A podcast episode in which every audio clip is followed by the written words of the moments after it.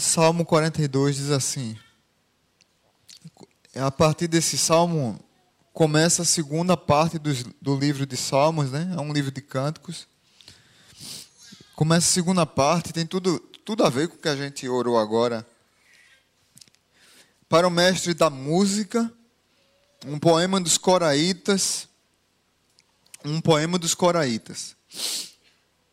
Como a corça anseia por águas correntes, a minha alma anseia por ti, ó Deus. A minha alma tem sede de Deus, do Deus vivo. Quando poderei entrar para apresentar-me a Deus? Minhas lágrimas têm sido meu alimento de dia e de noite, pois me perguntam o tempo todo: Onde está o teu Deus? Quando me lembro dessas coisas, choro angustiado Pois eu costumava ir com a multidão conduzindo a procissão à casa de Deus, com cantos de alegria e de ação de graças em meio à multidão que festejava. Por que você está assim tão triste, ó minha alma? Por que está assim tão perturbada dentro de mim? Põe a sua esperança em Deus, pois ainda o louvarei ele é meu Salvador e o meu Deus. A minha alma está profundamente triste. Por isso de ti me lembro, desde a terra do Jordão, das alturas do Hermon, desde o monte Mizar, abismo chama abismo, ao rugir das tuas cachoeiras, todas as tuas ondas e vagalhões se abateram sobre mim. Conceda-me o Senhor o seu fiel amor de dia. De noite esteja comigo a sua canção. É a minha oração ao Deus que me dá vida. Direi a Deus, minha rocha, por que te esqueceste de mim? Por que devo sair vagueando e pranteando, oprimido pelo inimigo? Até os meus ossos sofrem agonia mortal quando os meus adversários zombam de mim, perguntando-me a todo tempo: Onde está o teu Deus? Porque você está assim tão triste, ó minha alma? Ele repete: Porque está assim tão perturbada dentro de mim? Põe a sua esperança em Deus, pois ainda o louvarei. Ele é o meu Salvador e o meu Deus. Pai, que a tua palavra ela encontre nos nossos corações abrigo. Esse salmo ele é para a minha vida, é para a vida dos meus irmãos, é para tempo de choro mesmo. É para tempo de lágrimas derramadas, de angústias, de ansiedade, de sofrimento, de doenças na alma. Tantos, tantos de nós temos passado por situações que tem nos abalado tanto e a minha oração, Pai, é que o Senhor chegue com consolo e com esperança que só temos no Senhor. Não conseguimos em nenhum outro lugar. Não conseguimos em nenhum outro lugar, só no Senhor. É o Senhor que nos restaura, o Senhor que quebranta o nosso coração, é o Senhor que está conosco nos desertos e nos palácios, é o Senhor que está conosco no momento da angústia e da adoração. É o Senhor que está conosco no momento da notícia ruim da notícia boa, é o Senhor que está conosco. No meio do sorriso e no meio das lágrimas. E é ao Senhor que eu clamo nessa manhã nesse dia, que o Senhor chegue nos corações de quem vai ouvir essa palavra, tanto hoje quanto depois nas redes sociais, ou no Spotify, ou no YouTube, que ela chegue para confortar corações e para mostrar que vale a pena ter esperança no Senhor. No nome de Jesus. Amém. Queridos, me desculpem.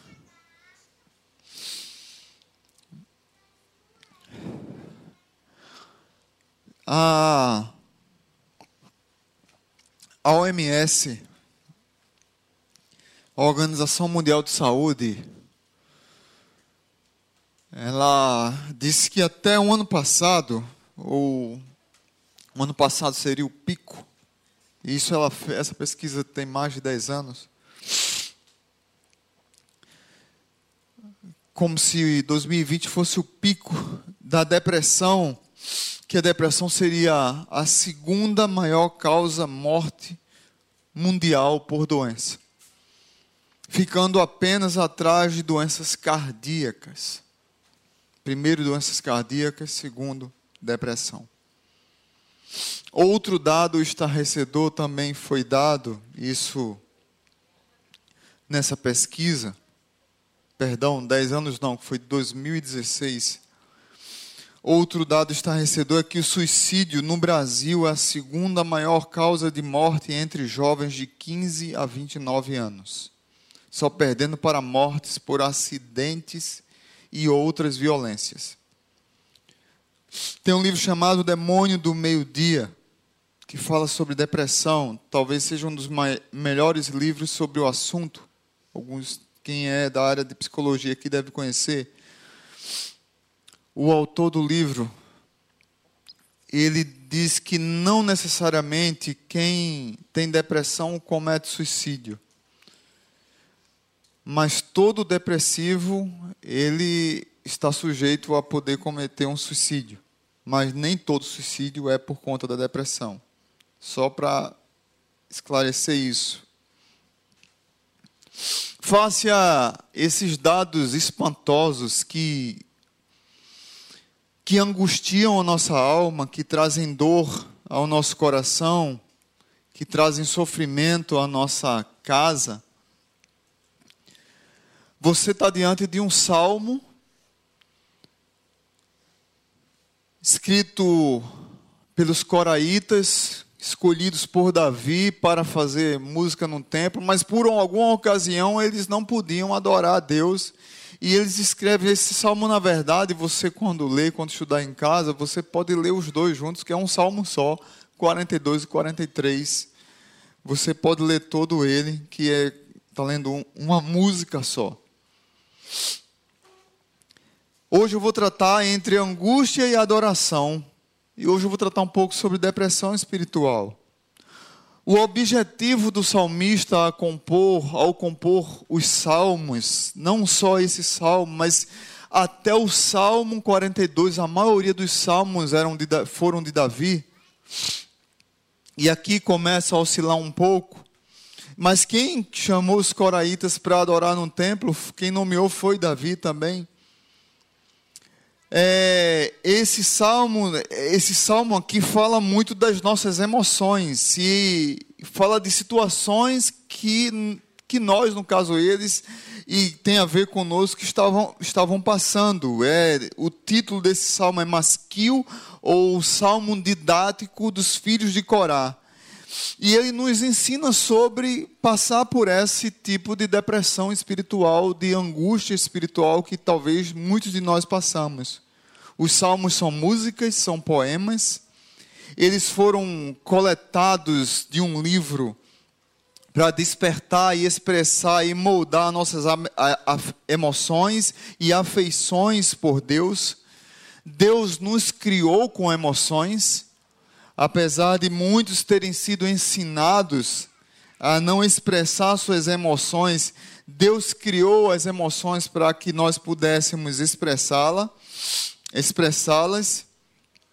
É, os salmos são instruções inspiradas por Deus com o propósito de moldar o nosso coração e a nossa mente e os nossos sentimentos. Então, quando nós mergulhamos nos salmos, nós estamos pensando não só inte intelectualmente, mas nós estamos sentindo a Deus também. Nós estamos sentindo o cuidado e a presença de Deus. É, é, parece que nós nos perdemos muitas vezes na intelectualidade vazia e fria. A, é, a igreja às vezes se perde nisso, como a igreja de Éfeso, e que perde o amor. e perde as lágrimas e fica só na intelectualidade vazia e perde o sentimento. Alguém já disse que a razão é emotiva e que a emoção é racional, e eu concordo com isso.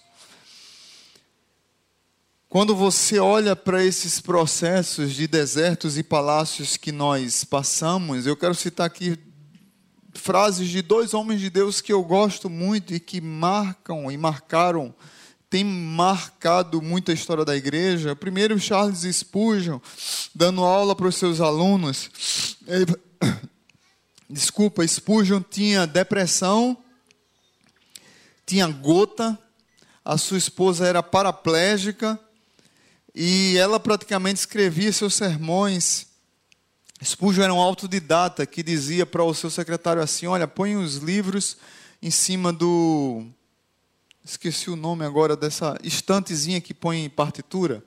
Spurgeon dizia assim: Eu vou pregar sobre tal texto. Então o secretário dele abria vários livros e colocava em cima de, de estantes de partitura. E ele passava o olho assim lendo e depois começava a treinar o sermão. E, e, a esposa dele é que copiava os seus sermões enquanto ele estava pregando. Interessante demais isso. E muitos dos sermões de Spurgeon nós temos hoje escrito, escritos e nos abençoam. Spurgeon falando sobre depressão e falando sobre ele mesmo. Ele fala da depressão espiritual é o simples fato de, pelo fato de, de simplesmente sermos humanos. Nós somos humanos e nós podemos passar por isso. Pode ser por doenças físicas, pode ser por cansaço físico ou mental, pode ser por hábitos sedentários, pode ser pelo peso da responsabilidade sobre os ombros, pode ser por períodos longos, e eu já preguei sobre isso aqui. Períodos de grande sucesso geralmente são seguidos por momentos de profundo abatimento. Períodos de grande sucesso geralmente são seguidos por profundos abatimentos.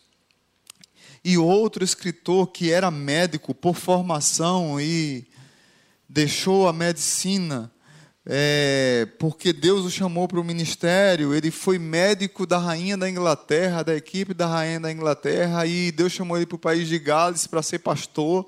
Aí foi ser pastor e depois voltou para a Inglaterra para ser pastor na capela na abadia de Westminster, por isso que eu digo, quem vai para a Inglaterra sempre, vá visitar a abadia de Westminster, que é Martin Lloyd Jones. Martin Lloyd Jones, que era médico e pastor, ele escreveu um livro chamado Depressão Espiritual, isso há muitos anos atrás, mais de 30 anos. Ele disse que muitas das causas das noites escuras da nossa alma são por causa do temperamento. Algumas pessoas são mais propensas a crises de angústia e depressão, condições físicas, momentos de baixa após um período de alta, combinando aqui com Spurgeon. Pode ser também por ataques demoníacos, opressão maligna, ataques satânicos. Pode ser por incredulidade, falta de fé, não que, isso, não que quem tem depressão tenha falta de fé, mas também pode levar a isso. Pode ser por uma grande decepção na vida, algum fracasso pessoal, ou, um, ou também pelo fardo do envelhecimento. A lista, gente, é infinita. E aí, nesse livro Depressão Espiritual, ele dá uma lista muito maior do que essa. Eu só listei algumas coisas aqui. Mas olhamos para esse salmo e olhando para os coraitas, para os filhos de Corá, por que eles estavam abatidos? E aí eu quero trazer para vocês primeiro o motivo de que ele, por que eles estavam abatidos e depois eu trago algumas lições para a nossa vida. E você ficar com a sua Bíblia aberta seria bom para você acompanhar. Quando é que nós estamos angustiados? Quando é que nós ficamos angustiados? O segundo os coraitas, primeiro é quando nós somos privados da comunhão com Deus. O verso 1 e o verso 2 diz: Como a corça anseia por águas correntes, a minha alma anseia por ti, ó Deus.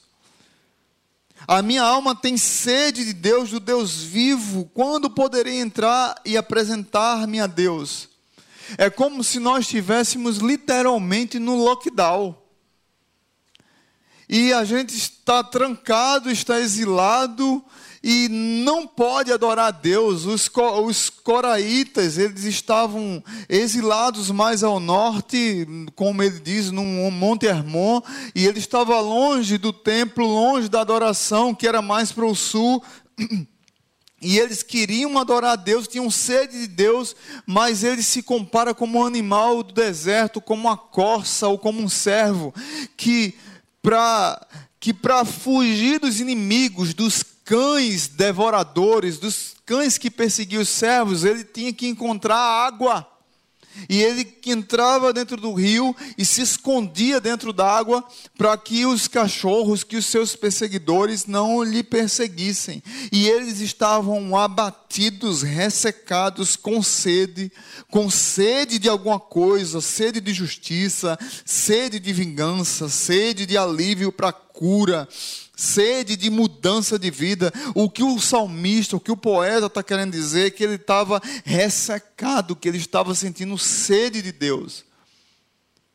E que ele só encontrava abrigo, e aí mais na frente ele vai dizer quando ele estava indo para o templo, ou quando ele encontrava algum abrigo no deserto, que era a própria água que era o seu abrigo para saciar sua sede, para esconder o seu corpo, para fugir dos seus perseguidores. Essa semana eu fiz uma mini enquete no Instagram sobre a sinceridade de, da saudade do culto a Deus. Eu tenho saudade disso aqui. Salmo 122 diz assim: Alegrei-me quando me disseram, vamos à casa do Senhor. O poeta tinha saudade de Deus, ele tinha saudade de adorar a Deus em comunhão, ele tinha saudade de adorar a Deus num templo, e ele estava privado disso, e isso o angustiava. É interessante que, graças a Deus, 98% das respostas que eu obtive, tanto de pessoas aqui da nossa igreja ou de outra, disseram que tem saudade sincera dos cultos, saudade sincera de estar em comunhão, saudade sincera de, de voltar a adorar a Deus. Era esse o sentimento que o salmista estava sentindo. E que estava o levando à angústia, a uma depressão espiritual, a uma crise emocional. Outra Outro motivo que levou o salmista a esse tempo de angústia, você vai ver no verso 3, é quando nós nos sentimos abandonados por Deus. Meus irmãos, não é pecado você, às vezes, orar a Deus, Deus, parece que o Senhor me abandonou. Minhas lágrimas têm sido o meu alimento de dia e de noite, verso 3. Pois me perguntam o tempo todo: onde está o seu Deus? Direi a Deus que é minha rocha, por que te esqueceste de mim? Verso 9 porque devo sair vagueando e pranteando, oprimido pelo meu inimigo. E o verso 10 diz: Até os meus ossos sofrem agonia mortal, quando os meus adversários zombam de mim, perguntando-me o tempo todo: Onde está o seu Deus? O salmista estava abatido, era lágrima de noite, as lágrimas eram seu alimento, ele estava angustiado, como se ele estivesse sozinho, abandonado. A vida turbulenta. O tempo estava nublado, estava cinzento, estava depri deprimente. Ele põe isso em canção, ele põe isso no lamento, ele escreve isso, ele canta isso. Era, era como se o poeta estivesse dizendo: não há luz no fim do túnel, não há perspectiva de esperança. Quando é que essas perturbações vão passar na minha vida? Quando é que isso vai passar por mim? Quando é que eu vou parar de ser incomodado? Quando é que, que, que eu vou enxergar a esperança? Meus irmãos, cuidado com o que você fala com alguém que está passando por isso. Porque às vezes a gente chega para dar um conselho e a gente atrapalha mais. A gente machuca mais a pessoa, a gente fere mais a pessoa. E a pessoa está precisando de alento, de conforto, e não de uma palavra é, motivacional. Como se a pessoa tivesse que sair daquela situação de qualquer jeito, porque ela falta fé, porque tem crente que gosta de dizer isso. É porque você não tem fé, é porque você não crê em Deus. Não, ele já está se sentindo abandonado por Deus, ele está literalmente achando que Deus o abandonou. Ele está literalmente faltando fé. Porque a crise é muito grande e ele não está conseguindo suportar, é maior do que os seus ombros pode, podem carregar. Então, cuidado quando você for aconselhar alguém, quando está passando por essa situação. Outra situação que ele estava passando, e que muitas vezes nós vivemos, é quando estamos presos ao passado. Verso 4. Quando me lembro dessas coisas, choro angustiado, pois eu costumava, no passado, ir com a multidão, conduzindo a procissão à casa de Deus, com cantos de alegria e de ação de graças em meio à multidão que festejava. A alma angustiada, a alma abatida, ela não consegue louvar porque ela está com o coração cheio de tristeza. O verso 5 diz assim: por que você está tão abatido, ó minha alma? Por que está tão triste?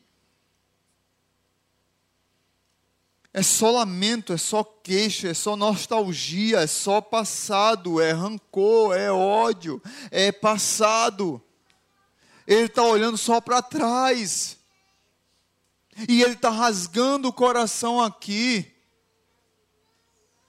E muitas vezes nós nos imergimos no passado e queremos mergulhar no passado e ficar apontando que só lá é que era bom, só naquele tempo é que as coisas andavam, só naquele, naquele momento é que eu sorria, só naquele momento que eu crescia, que eu avançava. A pessoa está doente, está sofrendo, está chorando, está em crise, está angustiada, está lutando para sair disso, mas não consegue porque a tristeza é maior do que ela, porque o rancor está chegando no maior, porque a queixa, porque o lamento, porque a nostalgia, nostalgia está lhe aprisionando. Outra, outro motivo que levou o salmista a ficar desse jeito está no verso 6 e o 7, quando os problemas se avolumam demais. A minha alma está profundamente triste por por isso de ti me lembro desde a terra do Jordão. Aí começa a ter uns pingos de esperança aqui, né?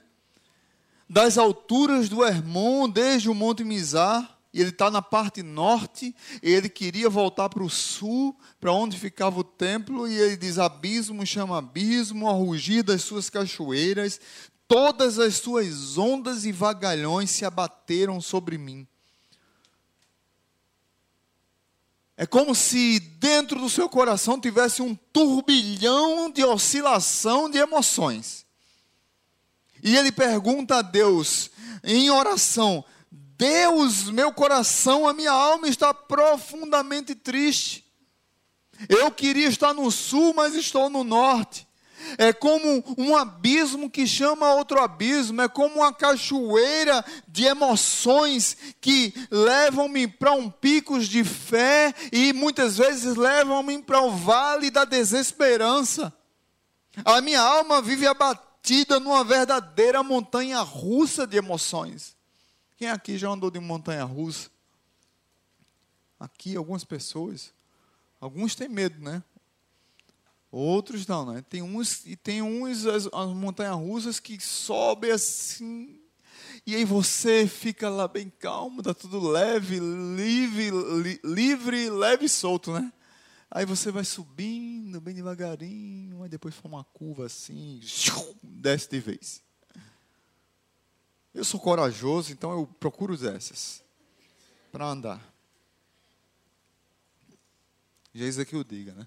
Cadê Jesus? Não está aí, não. Está no Ministério Infantil. Jesus aqui eu digo. mas muitas vezes nosso coração parece uma montanha de emoções. Uma montanha russa nesses picos de vales e de emoções, de alegria, e nós muitas vezes ficamos jogados de um lado para o outro. E, por último, não menos importante, quando é que o nosso coração fica angustiado é quando focamos apenas naqueles que nos feriram. Nós focamos só em quem pisou no nosso calo, em quem nos traiu. Eu não vou dar muita ênfase aqui, porque uma das pregações vai ser sobre, nessa série vai ser só sobre traição. O verso 9 ao 11 diz assim: Direi a Deus, minha rocha, por que te esqueceste de mim? Por que devo sair vagueando e pranteando, oprimido pelo meu inimigo? Até os meus ossos sofrem agonia mortal quando os meus adversários zombam de mim, perguntando-me o tempo todo: onde está o teu Deus?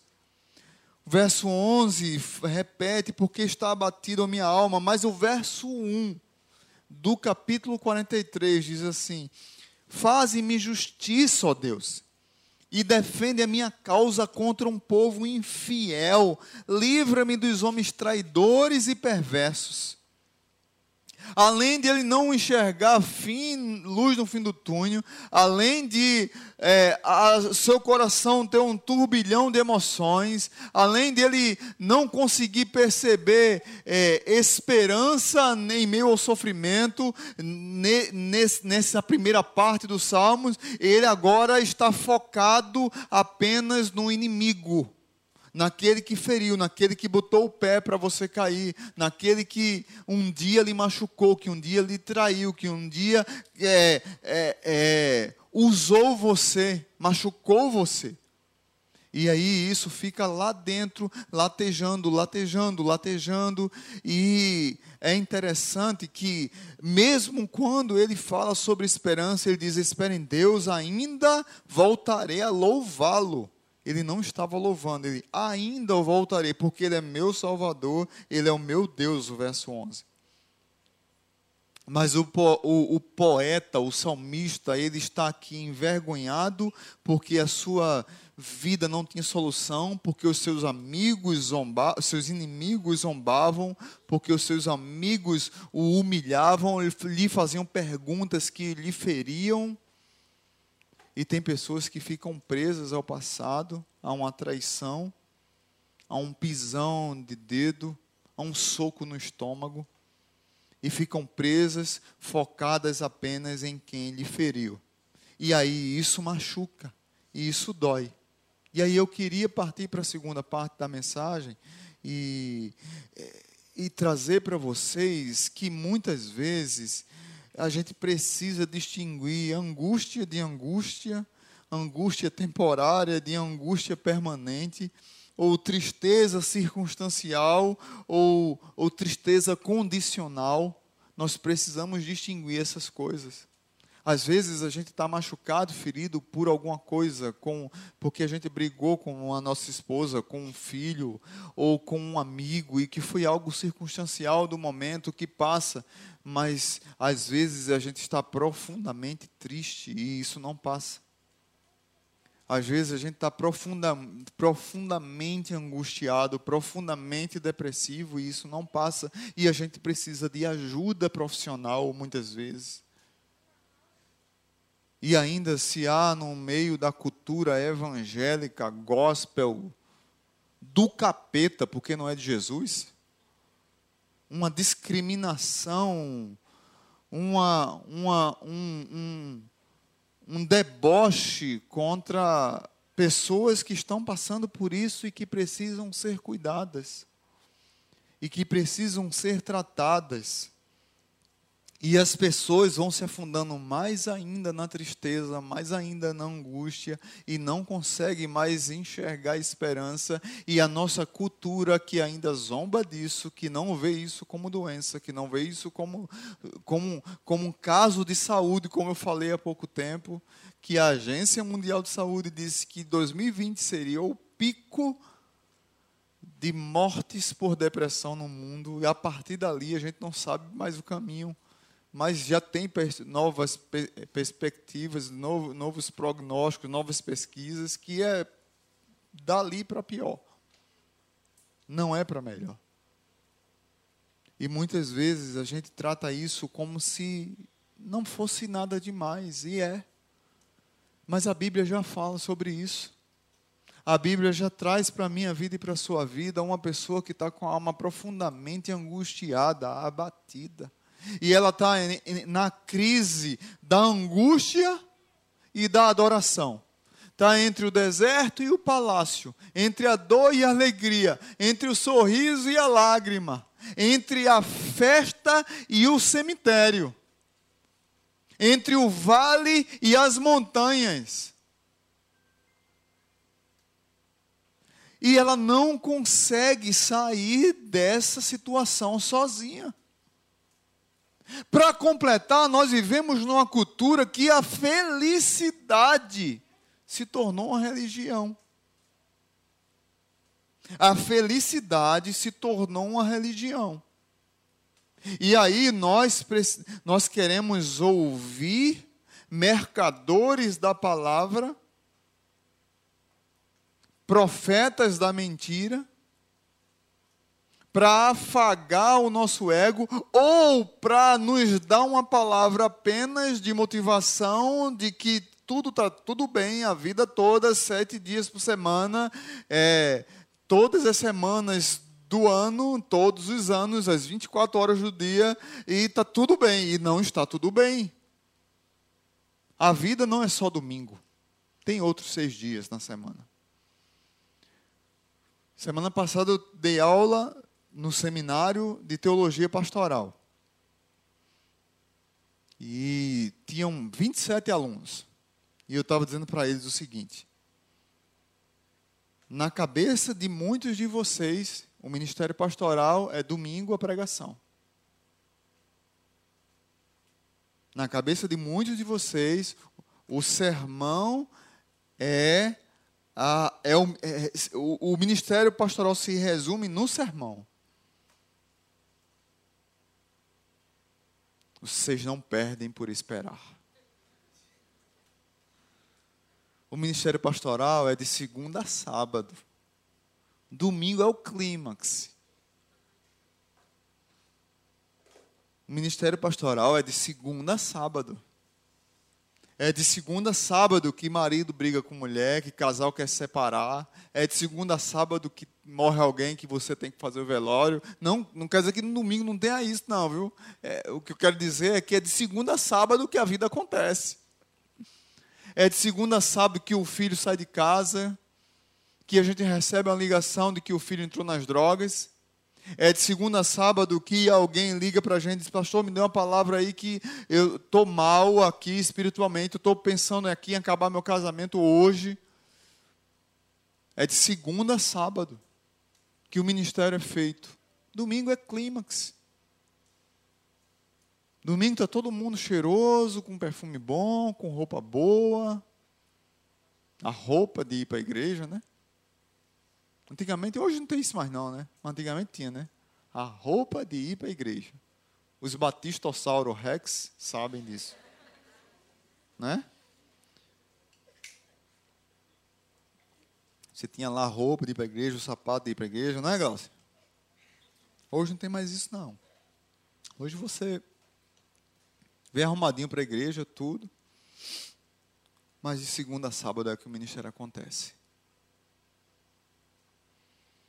Esse salmo está na palavra de Deus porque ele quer nos ajudar a tratar desse problema. E aí eu quero partir para a parte final. Primeiro, tenha uma visão adequada do que seja angústia. Queridos irmãos, não confunda momentos tristes com tristeza profunda. Não confunda angústia circunstancial com angústia profunda. Talvez você esteja precisando de ajuda realmente profissional. Talvez você esteja precisando de um acompanhamento psiquiátrico, psicológico, de remédios, porque a sua tristeza é profunda. Talvez você esteja precisando apenas de um exercício físico, ou de distrair, ou de assistir um filme com a família. Mas talvez você esteja profundamente doente e precisa discernir a angústia circunstancial da angústia profunda. Precisa discernir que você está precisando de socorro, de ajuda verdadeira. E parar com essa história de discriminação, de zombaria, ou de, ou de não acreditar que isso é real e pode acontecer na nossa vida, e ela não quer saber de, de, de, de idade, de conta bancária, de é, hora do dia, de endereço, de formação, ela chega. Essa depressão espiritual, essa angústia, ela chega e ela é mal educada, ela não pede licença. Quando você vê, o trem chegou e bateu. E está lhe ferindo, e está lhe machucando. E você está precisando de ajuda. Se você tem, tem andado triste assim, se o seu humor está abalado demais e você não consegue se reerguer novamente, se você não consegue é, sair dessa situação que você está passando, peça ajuda profissional. Peça socorro. Para que você possa levantar o rosto. Para que você volte a cantar, para que você volte a sorrir, para que você volte a, espera, a esperar em Deus, para que você volte a ter esperança no Senhor. Em todas as situações que você passar, de angústia, de sofrimento, não lance mão de recursos ilegítimos para pôr fim à angústia. Tem pessoas que, que vão em busca de, de soluções ilegítimas a nossa própria cultura já nos ensina isso. Que muitas vezes, ou na maioria delas, se não 100% delas, nos levam ainda mais para o buraco. E aí eu vou usar duas músicas aqui, não vou cantá-las. Mas eu vou usar uma banda de rock, uma das melhores que o Brasil já teve, Titãs. Uma música chamada Diversão. Às vezes, qualquer um faz qualquer coisa por sexo, droga e diversão. Tudo isso, às vezes, só aumenta a angústia e a insatisfação. E aí eu vou puxar mais um pouquinho lá atrás, um samba. A turma aqui, que tem mais de 50, talvez vá lembrar. Tristeza, por favor, vá embora. Minha alma que chora está vendo o meu fim. Fez do meu coração a sua moradia. Já é demais o meu penar. Quero voltar àquela vida de alegria. Quero de novo cantar. O autor dessa música, ele tinha esperança de que apenas dizendo a tristeza para ela ir embora, ela ia. Mas ele, infelizmente, estava errado, porque a tristeza ela não tem asas, ela não voa e não vai embora. Você não espanta a tristeza. Veja bem, eu estou falando de tristeza, angústia profunda. A circunstancial, a gente levanta, sacode a poeira e dá. Como é que diz o samba? E dá a volta por cima mas tem angústia profunda. E essa não vai embora assim. Ela fica lá perturbando. E muitas pessoas procuram na bebida, nas drogas, no sexo ou na diversão, ou no mundo que nós traduzindo para. Se Titãs fosse escrever essa música hoje, ele ia escrever no entretenimento. Fa faça uma lista de quantas assinaturas ou demand, é assim que diz? De pro, quantas assinaturas você tem na sua casa de entretenimento?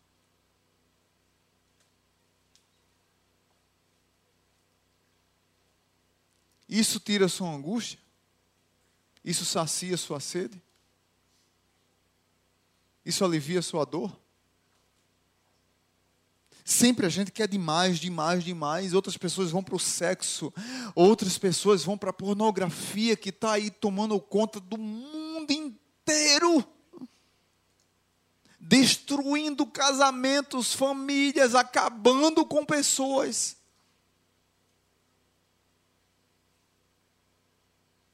Pessoas extremamente dependentes disso. Às vezes, qualquer um faz qualquer coisa por sexo, drogas e diversão. Tudo isso, às vezes, só aumenta a angústia e a insatisfação. O salmista, quando escreve sobre angústia, ele está, ele está dizendo para mim e para você que nós precisamos contemplar Deus. Ele diz: A minha esperança está em Deus, pois eu ainda o louvarei. Ele falou do passado, falou. Ele falou do presente, da angústia que ele estava, falou, mas ele apontou para o futuro. Espere em Deus, minha alma. Espere em Deus, minha alma, pois eu ainda o louvarei. Ele é o meu Senhor, ele é o meu Deus. A cura para a nossa alma não está em contemplar a tristeza, mas em contemplar a Deus. A cura para a nossa alma não está em contemplar a angústia, a depressão espiritual, mas em contemplar a Deus. Claro que se precisarmos de ajuda profissionais, e nós devemos buscar essas ajudas se estamos precisando. Precisando mas nós devemos perseguir a esperança. O salmista transforma o lamento que estava passando em música. Ele transforma a dor que ele estava passando em esperança. Ele transforma o sofrimento que ele estava passando em expectativa. Ou seja, o lamento produziu louvor. O lamento produziu busca por Deus, o lamento produziu esperança, o lamento apontou para uma luz no fim do túnel, mas ele escreveu o lamento. Muitas vezes nós não, nós, nós não fazemos orações, nós não escrevemos nossas dores, nós não lamentamos realmente diante de Deus, nós ficamos apenas é, jogando ao léu, mas nós não lamentamos diante do Senhor o nosso sofrimento. E aí a gente não consegue transformar isso em esperança. E o pior de tudo, muitas vezes a gente se afasta da igreja do Senhor. O salmista, ele nos ensina a prosseguir participando da adoração. Ele sentia saudade da adoração. E aqui eu entendo, sim, a palavra de Deus diz que Deus não habita em templos feitos por mãos humanas. Está na Bíblia, já preguei sobre isso mil vezes. Jesus diz que não dependemos para adorar a Deus, não dependemos de situação geográfica. O que importa é adorar em espírito e em verdade. Mas você não vai ver na Bíblia, em nenhum lugar, dizendo pare de congregar. Pelo contrário, você vai ver lá em Hebreus que o povo estava triste, frustrado, perseguido e abandonando a comunhão com Deus. E a Bíblia diz assim: não deixe de congregar como é costume de alguns.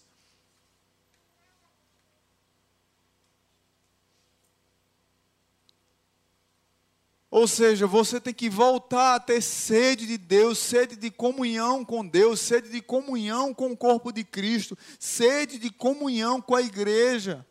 Para que essa sua dor, que esse seu lamento, que essa sua angústia, ela se transforme em cântico.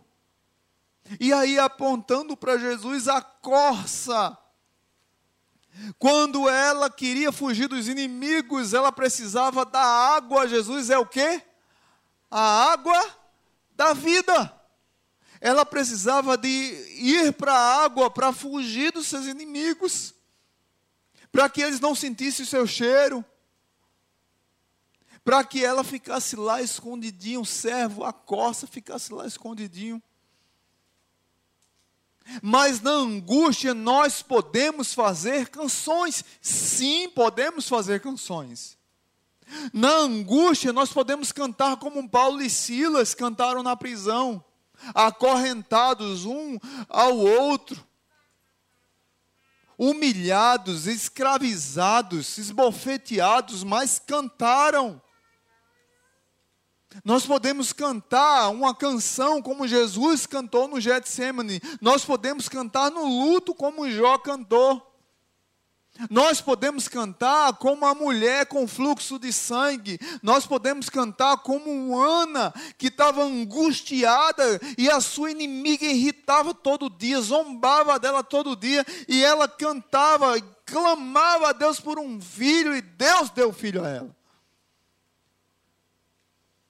no meio da nossa dor, nós podemos fazer canções de louvores, canções de esperança.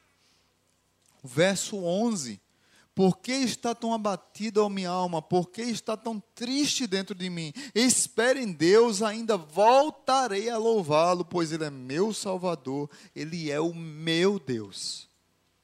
E aí eu quero concluir com a poesia de Estênio Márcio chamada Acordo. que é uma música, você escuta essa música em casa hoje, deixa Deus te abençoar com essa música.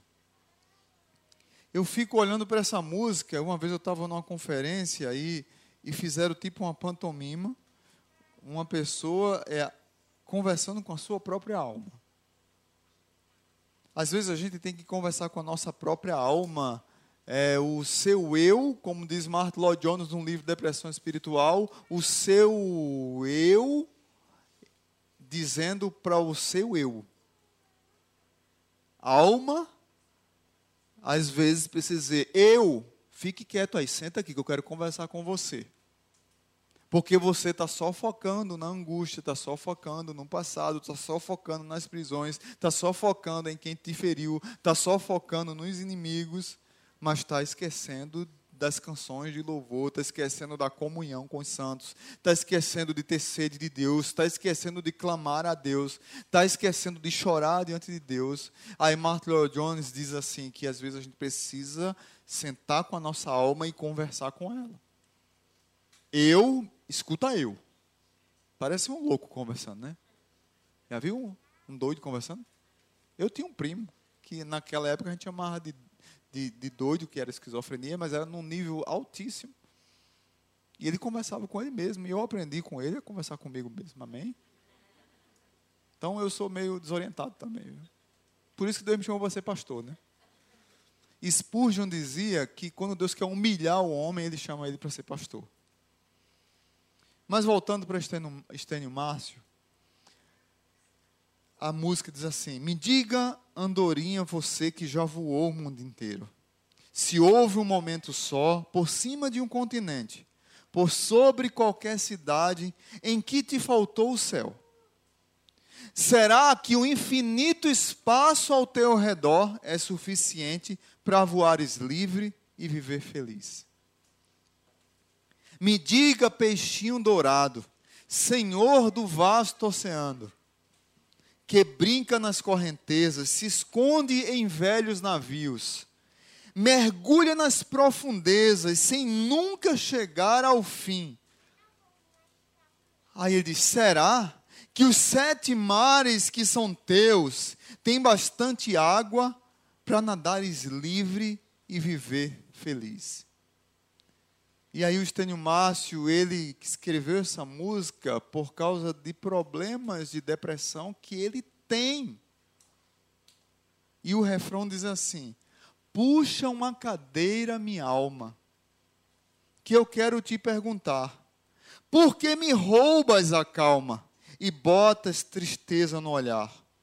Vamos entrar num acordo, vida tranquila viver Lembra daquilo que o Mestre falou: a minha graça te basta.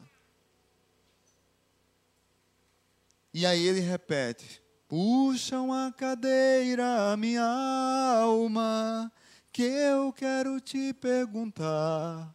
porque me roubas a calma e botas tristeza no olhar. Vamos entrar num acordo, vida tranquila a viver. Lembra daquilo que o Mestre falou. A minha graça te basta. Yeah, yeah, yeah. Chama a tua alma para entrar no acordo. Talvez você esteja abatido e aflito. Talvez você esteja passando por um momento de sofrimento que os médicos não conseguem descobrir o que é, ou que os médicos descobriram e é grave, ou que o seu casamento não está indo bem, ou que sua família não está indo bem, ou que suas finanças estão balançando. A crise chegou na sua casa, ela não pediu licença. Ela foi mal educada mesmo, estúpida, arrogante, e ela chega derruba a porta e entra. E como as cachoeiras, elas inundam o nosso coração e o coração da gente fica oscilando de emoção para cima e para baixo. E Deus está nos chamando nessa tarde, nessa manhã, nessa noite, nesse dia, para nós entrarmos num acordo com a nossa alma e continuar adorando a Deus. O texto termina dizendo: Espere em Deus, pois ainda voltarei a louvá-lo, pois Ele é meu Salvador, Ele é o meu Deus. Talvez você esteja aqui hoje triste, sem querer louvar, sem querer cantar, sem querer sorrir, tá tudo ruim, tá ruim. Não está bom. Você está vivendo de segunda a sexta-feira. Mas o salmista está dizendo para você: espere em Deus, pois ainda voltarei a louvá-lo. Ele é meu Salvador. Ele é o meu Salvador. Curva sua cabeça e vamos colocar diante de Deus as nossas vidas.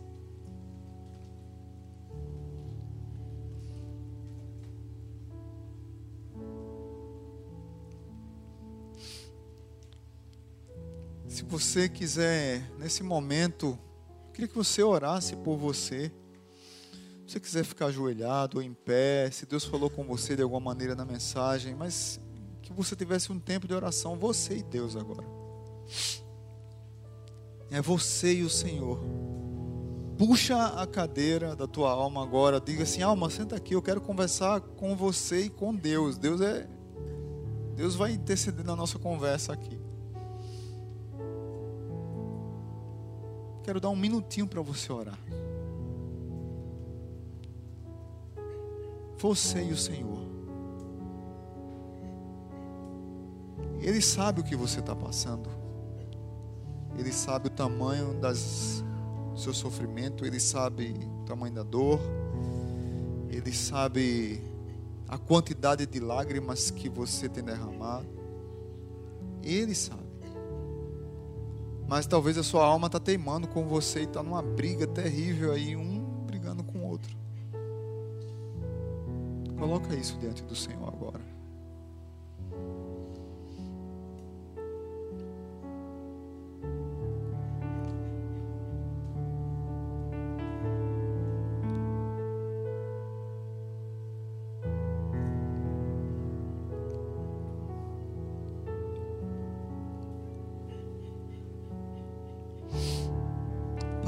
Colocar diante do Senhor, meus irmãos, a minha vida, a vida de todos que nós já oramos aqui,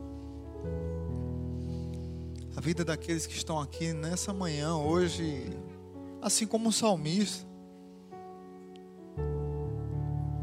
com a alma inquieta, perturbada, com a alma sofrendo. É tanta notícia ruim, é tanta novidade que machuca, é tanta, cada dia é uma mais uma mais um.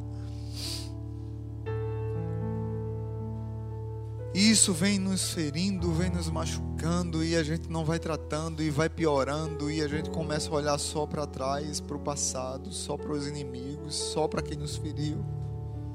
E muitas vezes não conseguimos libertar nossa alma para ter uma vida mais leve, esperar no Senhor, ter saudade do Senhor, por mais que estejamos tristes aqui, mas não conseguimos muitas vezes cantar, Pai. Nós somos seres humanos. Nós passamos por isso. Mas com meus irmãos aqui, eu quero clamar ao Senhor nessa nessa sala de oração, nesse momento de oração. Eu quero clamar ao Senhor para o Senhor aquietar a nossa alma, para que ela possa entrar em acordo, para que eu possa conversar comigo. E o Senhor abençoar essa conversa e que nós possamos nos resolver internamente, que essas cachoeiras, que essa montanha russa de emoções que tem machucado o meu coração, o coração dos meus irmãos, tem derramado lágrimas dos nossos olhos. Que isso chegue ao fim, ó Pai, e que nós possamos dizer, como um salmista, para o futuro, tendo esperança, eu ainda o louvarei, porque Ele é o meu Senhor, Ele é meu Deus, Ele é meu Salvador. Está diante de Ti, Senhor, e eu quero colocar diante do Senhor. Eu passo por tudo isso mas eu estou colocando diante do Senhor, porque eu, por mim mesmo, não tenho forças para suportar. Abençoa a vida dos meus irmãos, traz paz e restauração à vida deles. E como a corça que foi em busca da água para fugir dos seus inimigos, que nós possamos correr em busca de Jesus e que em nós possa transbordar o rio da água da vida, que traz cura, que traz paz, que restaura. Queremos colocar diante do Senhor também um pedido de oração que chegou agora por Cíntia e Hérito, que estão viajando para Fortaleza, pela perda, para o sepultamento da avó da Cíntia. Que o Senhor conforte a Cíntia, traga paz ao seu coração e à sua família que elas possam, eles possam chegar em paz em Fortaleza. Abençoa todos que estão aqui. Que o amor de Deus o Pai, que a graça maravilhosa de Jesus e que a comunhão do Espírito Santo esteja sobre nós. Que tenhamos uma semana consagrada ao Senhor e esperando no Senhor, no nome de Jesus. Amém. Diga para quem você pode dizer do seu lado: espere em Deus. Espera em Deus.